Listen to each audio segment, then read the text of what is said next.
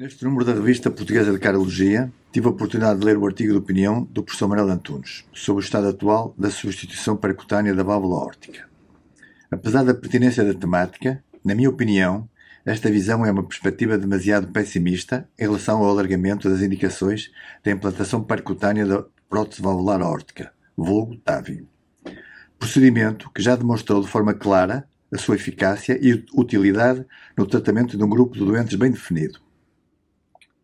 O alargamento das suas indicações tem tido por base os bons resultados em estudos prospectivos randomizados, sendo certo que os resultados a longo prazo não são tão robustos como os que seria desejável, mas apenas o tempo os poderá revelar. De salientar que a rápida e contínua evolução biotecnológica que se continua a verificar nas próteses valvulares percutâneas, como exemplo da necessidade de introdutores processamento menores que permitem ser utilizados num maior número de doentes e com um risco de menores complicações vasculares bem como a maior experiência dos clínicos, contribuirá muito provavelmente para melhor e ainda mais bons resultados já obtidos. Concordo que pode haver em alguns países centros com uma utilização excessiva da TAVI, para o grau de evidência e indicações que dispomos no dia 2, especialmente nos resultados a longo prazo em doentes com risco intermédio baixo. Tal facto deve-se provavelmente aos bons resultados da TAVI a médio e longo prazo dos ensaios clínicos prospectivos e randomizados nos doentes de alto risco, bem como os resultados nos doentes de risco intermédio baixo já disponíveis, mas com um tempo de seguimento indiscutivelmente menor. Gostaria de reforçar que a estenose aórtica é uma patologia heterogénea com necessidade absoluta de cada doente ser discutido de uma forma individual em reunião Heart Team, para uma opção terapêutica adequada e otimizada. Só dessa forma é possível decidir-se qual a melhor opção para o nosso doente, discussão esta que deve ser aberta, desapaixonada e com a noção da realidade de cada instituição. Tenho que salientar a importância da integração das técnicas de imagem para uma melhor e mais adequada intervenção. Crucial ter em atenção a idade do paciente, o risco cirúrgico, as características clínicas e anatómicas e, fundamentalmente, a possibilidade do acesso transfemoral. Não esquecer a experiência local, os resultados do procedimento neste centro e, naturalmente, informar e envolver o doente na decisão final para o seu tratamento.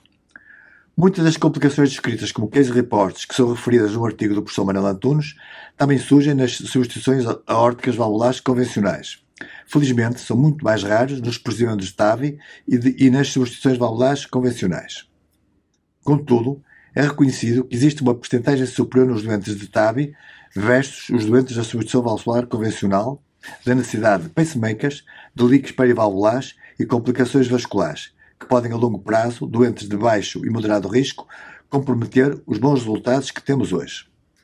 Saliente, contudo, que a hemorragia, a insuficiência renal aguda e a fibração auricular são mais frequentes com a substituição valvular, dita denominada convencional.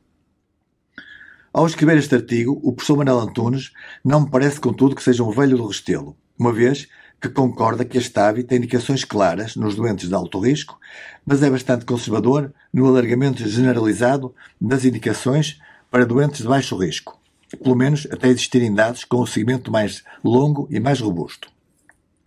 Para além dos pontos referidos no artigo, de referir que a utilização da TAVI em situações off-label, tais como em doentes com bicuspidia aórtica, doentes com insuficiência renal terminal, necessidade de acesso não femoral, em que a evidência da eficácia da TAVI versus substituição órtica valvular convencional é muito escassa. A existência destas situações reforçam, tal como já descrito, a importância de um art team na correta avaliação da TAVI versus substituição valvular, denominada clássica. Em cada doente, bem como se torna essencial e fundamental a necessidade de registros adequados e sistemáticos dos doentes sujeitos a TAVI, mas também da substituição aórtica valvular cirúrgica. Em Portugal, Segundo a informação que disponho, apenas estão disponíveis os registros referentes aos procedimentos da STAVI. A APIC tem publicado anualmente os resultados, incluindo a mortalidade e complicações aos 30 dias e a um ano. Acho, portanto, que hoje em dia a TAVI está a passar e irá prosseguir pelas mesmas fases de desenvolvimento e afirmação que a cirurgia cardíaca passou nos fins dos anos 50 a 60. As indicações da cirurgia estão hoje perfeitamente estabelecidas, enquanto que a STAVI ainda está numa fase de entusiasmo crescente, que, segundo a opinião do professor Manuel Tunes, será excessiva.